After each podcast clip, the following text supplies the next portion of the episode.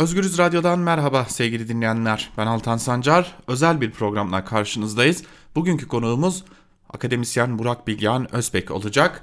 Malum koronavirüs gündemimiz var ancak bu koronavirüs gündemi dışında sevgili dinleyenler Burak Bilgehan Özbek ile Ali Babacan'ın partisini ve Türkiye'nin dış politikasını konuşacağız. Türkiye dış politikasındaki yaşananları akademisyen Özbek nasıl değerlendiriyor bunlara bakacağız ve tabii ki bir de e, Ali Babacan'ın yeni kurulan partisine dair görüşlerini alacağız Burak Bilgehan Özbek'in. Akademisyen Burak Bilgehan Özbek hattımızda. Merhabalar hocam, yayınımıza hoş geldiniz. Hocam malum Babacan yeni partiyi kurdu. Yani Davutoğlu'ndan farklı görünüyor. En azından zaten siyasi profil olarak da farklı. Ee, ne düşünüyorsunuz ee, Türkiye siyaseti için Ali Babacan'ı ve tabii ki e, vaatlerini de okumuşsunuzdur. Ee, etkileri ne olabilir, ne, nasıl görüyorsunuz?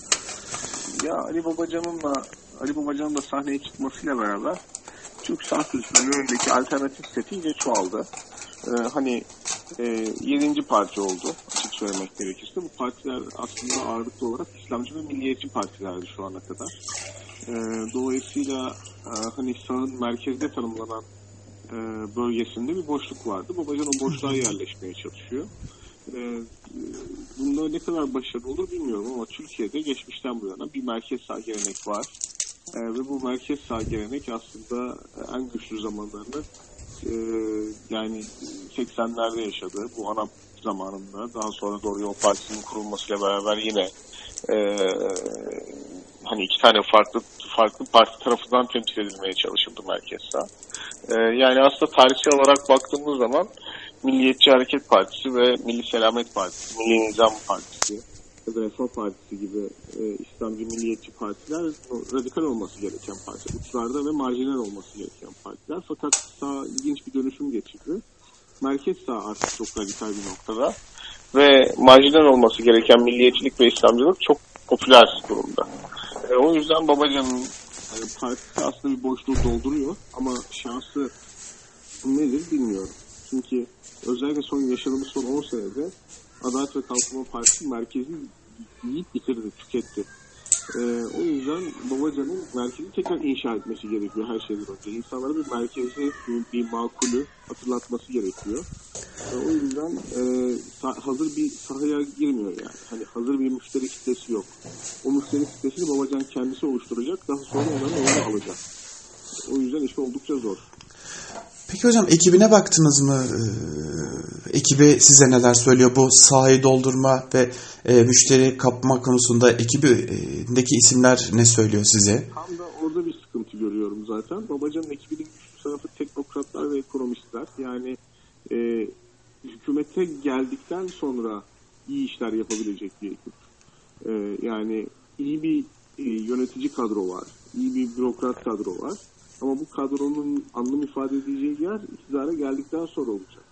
Onu iktidara hazırlayacak olan e, iki tane e, farklı kanat olması lazım. Entelektüeller ve e, siyasetçiler. Şimdi kurucular kurulundan bahsediyorsak eğer ben siyasetçileri ve entelektüelleri de çok zayıf buldum açıkçası. Yani o kadrodan bir merkez inşası e, projesi çıkmaz. Onu becerebileceklerini düşünmüyorum. E, daha iddialı, daha kamusal tartışmaya katılmaya hevesli e, isimlerle yola çıkması gerekiyordu. E, şimdi anladığım kadarıyla bu isimler de Babacan'ın partisinde yer almak istemediler. E, şimdi Babacan'ın hızlı bir şekilde bu realiteyi kavraması ve sivil toplumla beraber hareket etmesi gerekecek. Yani sivil toplumun rüzgarını arkasına alması gerekecek. E, bunu yani insanlar illa parti üyesi olmak zorunda değiller illa Babacan'ın kurucular kurulunda olmak zorunda değiller ama sivil toplum içerisinde e, onu destekleyebilecek, onun söylemlerini destekleyebilecek çevreler bulabilir. O yüzden Babacan e, yani e, partisinin üyesi olmasa da dışarıda kalsalar da bu potansiyeli değerlendirmek zorunda. Yük tamamıyla kendi omuzlarında biliniyor yani. Babacan'ın kendi liderlik potansiyeli de kalıyor. E, ve söylem üretme yeteneğine kalıyor e, kurucular kurulunda o kapasite yok bence. Peki hocam. Babacan'da var mı? Babacan'da var. Ee, peki Abdullah Gül faktörünü nasıl değerlendiriyorsunuz parti içinde? Yani ben isimlerin teker teker kiminle daha yakın olduklarını bilmiyorum. Ee, onu değerlendirecek durumda değilim. Ama Abdullah Gül'ün e, Türk sağ hareket içerisinde geçirdiği dönüşüm şu anda Ali Babacan'ın durduğu noktaya tekabül ediyor. Dolayısıyla birlikte çalışabileceklerini düşünüyorum. Ali Bey'in e, Abdullah Gül'ün de potansiyelinden faydalanması gerekir. Zaten bunu da ifade ediyor. Tecrübelerinden faydalanacağız diye. E, o bakımdan hani e, Abdullah Gül'ün e, partinin içinde nerede duracağını bilmiyorum. E, fakat e, her iki isminde, her iki politikacının da aslında benzer bir e, benzer bir ne derler piyasaya oynadığını, benzer bir noktada konumlandığını düşünüyorum. O yüzden e, bir yerden sonra Babacan'ın hani ihtiyacı olan bu bahsettiğim merkezi kurma projesinde mutlaka Gül bir şekilde çıkıp destek verecektir. Anladım hocam. Peki e, şimdi biraz daha e, Türkiye'nin e, sorunlarına kayacak olursak. E, kabus dolu neredeyse bir hafta geçirdik.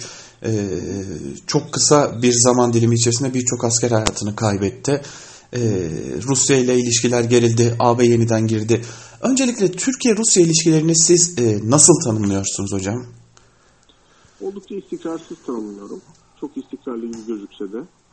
Türkiye'nin militarize olmuş bir dış politikası var. Ee, Değerlerden ve kurumlardan arınmış bir dış politika. Bu tamamıyla tek bir kişiye bağlı bir dış politika. Böyle olunca da ister Rusya ister Amerika Birleşik Devletleri istikrarsız bir ilişki modeli ortaya çıkıyor.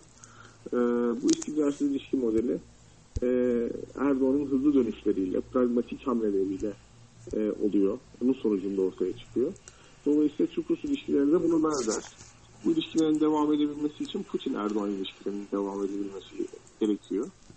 E, o yüzden hani e, bir sene öncesine kadar çok iyi aniden İdlib yüzünden karşı karşıya gelen ve 50 tane askerini kaybeden Türkiye portresi karşımıza çıkıyor beni şaşırtmıyor açıkçası. Bir ay sonra ne olabileceğini, ne kadar samimi ya da ne kadar uzak, ne kadar işbirlikçi ya da ne kadar çatışmacı olacağını tahmin edemiyoruz açıkçası işbirimiz. E, çünkü bu ilişkiler e, karşılıklı anlaşmalardan, kurumlardan, işte ne bileyim e, ticari kanallardan, ortak değerlerden bağımsız, muaf, bağışık ilişkiler. E, o yüzden e, Türkiye'nin sadece Rusya ile değil, bütün dünya ile ilişkileri bu şekilde. Peki hocam bir soru çok tartışıldı. Ee, Suriye'de ne işimiz var sorusu. Ee, muhalefet bu soruyu sordu. İktidar kanadı e, ittifakla beraber çok tepkiler gösterdiler. Ee, size göre Türkiye'nin Suriye'de bir işi var mı? Varsa neden var ya da yoksa neden yok? Ya bir ülkenin başka bir ülkenin topraklarında bir işi yok. Çok açık, çok net. Yani uluslararası hukuka göre de yok. Hiçbir gerekçeyle de olamaz. Yani hiçbir ülke güvenliğini başka ülke topraklarının içerisinde kuramaz. E, bunun e, bunun hiçbir gerekçesi de yoktur. E, rasyonel bir tarafı da yoktur. Rasyonelleştirici bir tarafı var. Yani ben mesela e, herhangi bir politikayı, herhangi bir ülkeyi e, işgal etme politikasını, herhangi bir ülkenin içerisinde toprak alma politikasını bir şekilde rasyonalize edebilirim. Yani olası senaryoları göz önünde bulundurarak mesela işte son zamanlarda konuşuluyor koronavirüsün işte ülkemize bazı yollardan gelmesini önleyebilmek için işte e, Çin işgal edilmesini bile rasyonel bir zemine oturtabilirim. İran'ın işgal edilmesini rasyonel bir zemine oturtabilirim. Yani dış politikada e, iyi, ağzı iyi laf yapan insanlar bulduktan sonra herhangi bir politikanızı meşrulaştırabilirsiniz. Fakat bu, bu politikanın bu rasyonel olduğu anlamına gelmez. Ee, anlatabildim mi? Tabii, evet yani hocam. rasyonelleştirebilirsiniz fakat bu bunun rasyonel olduğu anlamına gelmez. Rasyonel ol, olmadığını anlamak için de illa ki acı sonuçlarla karşılaşmak zorunda değil. Alternatif farklı görüşlere kamusal tartışmayı açarsanız zaten niçin rasyonel olmadığını insanlar medeni bir şekilde tartışır ve size anlatır.